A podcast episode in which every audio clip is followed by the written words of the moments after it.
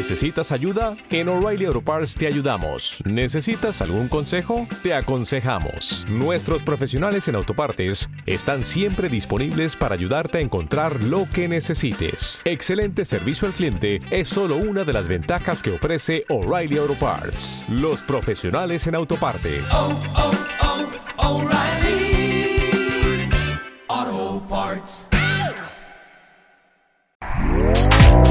Este podcast forma parte de Evox Originals.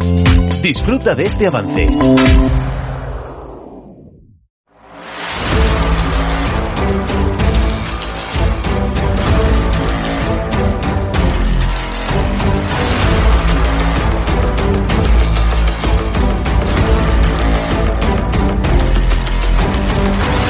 Bienvenidos al podcast Técnica Fórmula 1. Episodio número 578. La previa al Gran Premio de Bélgica.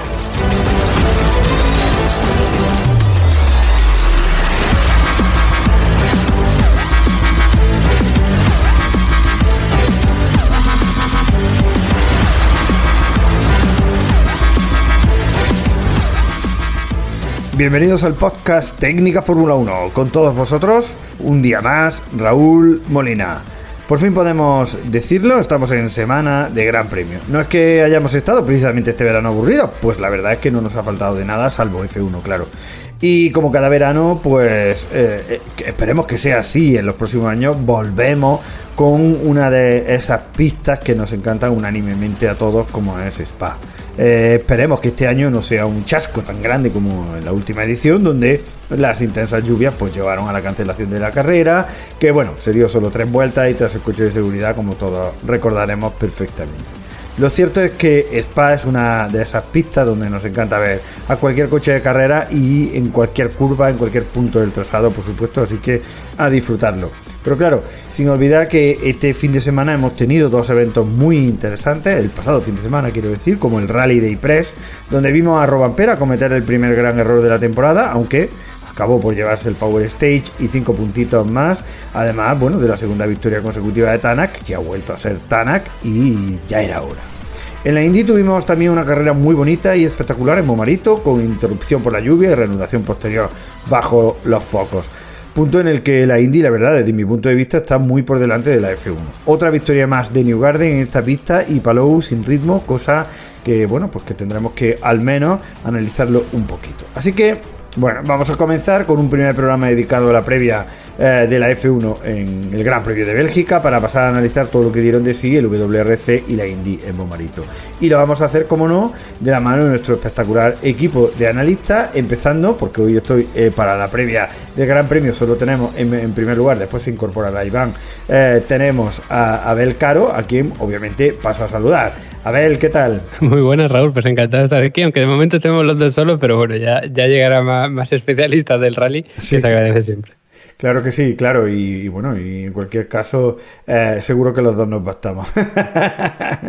claro que sí. Bueno, eh, Abel, como siempre os suelo preguntar antes de todas las carreras, lo primero, eh, lo preceptivo es qué esperas de este Gran Premio. Bueno, aquí espero, yo creo que lo que todo el mundo y es que no sea ni parecido a lo que mencionabas del año pasado, porque es verdad que fue un bochorno absoluto. O sea, fue para nosotros que lo vivimos desde casa, o sea, que para quien estuvo allí tuvo que ser una auténtica odisea. Y bueno, salvando eso, pues yo me imagino que tendremos una carrera pues muy entretenida, es un circuito ya sabemos en el que se puede adelantar muy bien, en que podemos tener incluso alguna sorpresa por los diferentes equipos, porque bueno, venimos de un supuesto para un veraniego en el que es verdad que los equipos tienen un par de semanas para descansar, pero aún así siempre suelen aparecer novedades, ¿no? Después del verano es como ya la, la última recta de la temporada y hay que sacar la artillería. Si ya va a estar después del parón veraniego, va a ser muy tarde y probablemente no te dé tiempo a, a sacar lo que tenías pensado ese año. Así que nada, espero una, una carrera entretenida y sobre todo que haya algún movimiento, ¿no? Que alguien dé la sorpresa, algún equipo que dé un paso adelante y haya conseguido sacar algún, alguna piececita aerodinámica extra, algún elemento que le dé un plus de, de rendimiento. Claro, y, eh, que- y- y además, o sea, es verdad que las fábricas han estado paradas, pero eso no quiere decir que no se hayan dejado muchas cosas preparadas para en el momento de incorporarse al trabajo empezar a sacarlas, eh, tenerlas listas y por supuesto verlas ya aquí en Hispano. De hecho, por ahí, bueno, se ha hablado incluso de un nuevo chasis completo que ha tenido que hacer el crash test y la homologación Red Bull para que eh, el Red Bull pese menos, ¿eh? que es, madre mía, eso es una... que a lo mejor el chasis es exactamente igual, pero con, con mucho menos peso, con lo cual, madre mía, ¿eh? que es una, una novedad interesante. Y a mí como como a ti, ¿no? Hombre, lo primero de todo que espero de, esta carrera es que no es que tengamos carrera, que parece ser que sí, parece que las previsiones meteorológicas, aunque aquí son cambiantes, no son eh, ese apocalipsis de lluvia que vimos eh, el año pasado.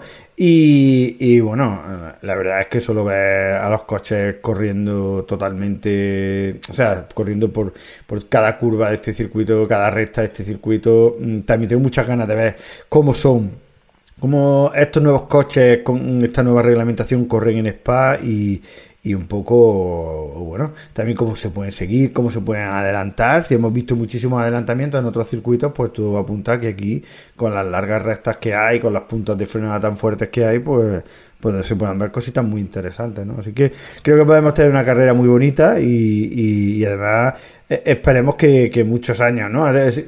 Te hago una, una pregunta un poco diferente. Si Spa, como, se rumore, como, se rumorea, ¿no? Que, que, podría salir del calendario y se quitara, ¿tú te llevarías ahí un, no sé, un chasco o, ¿cómo, cómo sentiría eso?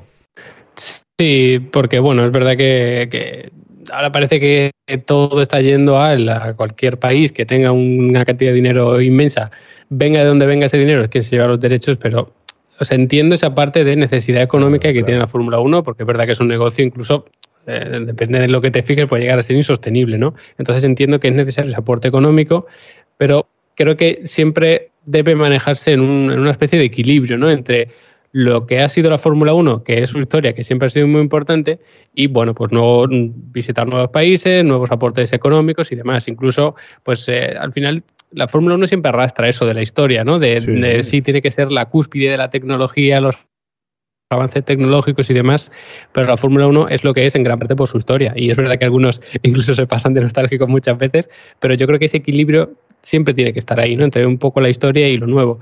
Y si todos los circuitos pasan a ser nuevos, a lo mejor en cinco años, hombre, yo creo que la Fórmula 1 va a perder parte de su esencia, que creo que es fundamental, porque al final la Fórmula 1 no, existiría sin la pasión de los aficionados. Y si tú necesitas esa pasión de los aficionados, los aficionados necesitan circuitos como Spa, ¿no? Yo creo que le preguntas eh, así a bote pronto a todo el mundo cuál es su circuito favorito.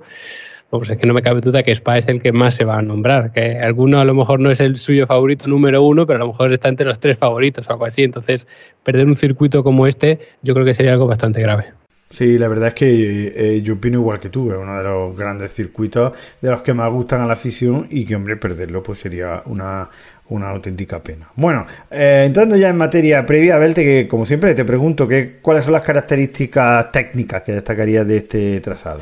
Bueno, pues es el eh, circuito más largo de todo el calendario, sin ninguna duda. Es el único que supera los 7 kilómetros, que es bastante.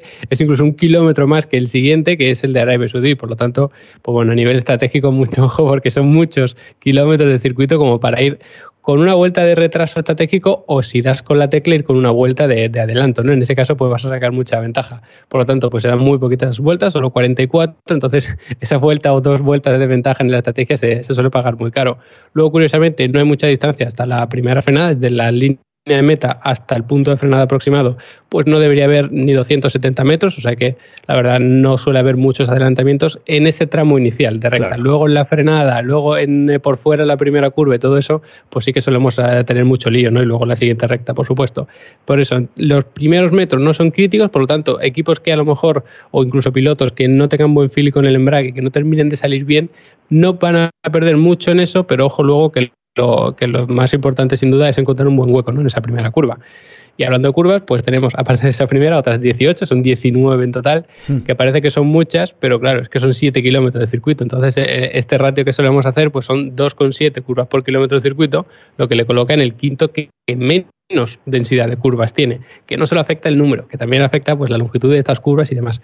Pero realmente para lo largo que es el circuito hay muy poquitas curvas. Eso, bueno, puede parecer que está bien para los pilotos porque se podría considerar que es un circuito de baja dificultad porque no tienes muchos puntos donde, donde poder cagarla, ¿no? Hablando claro, pero es verdad que si fallas en una curva, luego vas a tener muchos, muchos metros hasta que vuelvas a esa curva para dominarla, que puede ser algo bueno o algo malo. Si, si no te encuentras y estás incómodo, pues mira, vas a tener otros, eh, bueno, casi 7 kilómetros, ¿no? Para recuperarlo. Pero bueno, el caso es que de esas 19 curvas está bastante equilibrado en cuanto a curvas izquierda-derecha, porque hay 10 hacia la izquierda y 9 hacia la derecha muy poquitas curvas lentas. Las dos lentas de frenada son hacia la derecha, porque luego la última de la chicane pues es hacia la izquierda, muy lenta, pero no hay que frenar como tal para ella. Y donde está más desequilibrados en cuanto a curvas izquierda y a derecha, porque tenemos cinco curvas de alta velocidad a la izquierda y solamente tres hacia la derecha. Y además las curvas hacia la izquierda son muy largas, son, bueno, el famoso pugón, son curvas que desgastan muchísimo el lado derecho del coche. Entonces, en unas condiciones más o menos normales, incluso el neumático delantero derecho quizás sea el que más sufra, así que ojo porque en ese sentido sí que puede haber un, desequilibrio importante. 19 curvas, pero para muy poquitas hay que frenar, solamente unas 6, depende por supuesto de las condiciones, hay algunos puntos que a lo mejor puedes levantar un poquito, o a veces si la condición es, es muy delicada tienes que tocar el freno, pero muy pocas frenadas en cualquier caso. Dos sí que son muy muy fuertes, que lo comentabas antes, oportunidades claras de adelantamiento. Además están muy juntas, por eso, bueno, ahí sí que se sobrecalienta un poco los frenos, pero luego el resto del circuito no hay ningún problema porque hay muchas rectas, muchos kilómetros eh, dando gas a fondo. Entonces, la temperatura de los frenos no suele ser un problema, al menos no un pico alto, pero ojo con, este con estos dos puntos de, de frenada importantes porque lógicamente pues ahí hay que, hay que aprovechar para adelantar. Y además si tienes un problema de muy baja temperatura ahí sí que te puede sorprender porque claro tú esperas que el coche te frene de una manera y si la temperatura es excesivamente baja a lo mejor te puede sorprender. Pero bueno en los frenos no deberían ser el principal inconveniente aquí apenas un 11-12% de la vuelta se debería estar tocando el freno, que es muy poquito, y en contrapartida, como es lógico, pues acelerando a fondo se va un 78% de la vuelta, o sea es un 80% de la vuelta acelerando, es una locura, hasta el nivel de, de, Austria, que apenas tenía curvas, de Monza casi, de Australia, entonces, bueno, aquí el acelerador va a ser fundamental y por lo tanto también las unidades de potencia, así que... ¿Te está gustando lo que escuchas? Este podcast forma parte de Evox Originals y puedes escucharlo completo y gratis desde la aplicación de Evox. Instálala desde tu store y suscríbete a él para no perderte ningún episodio.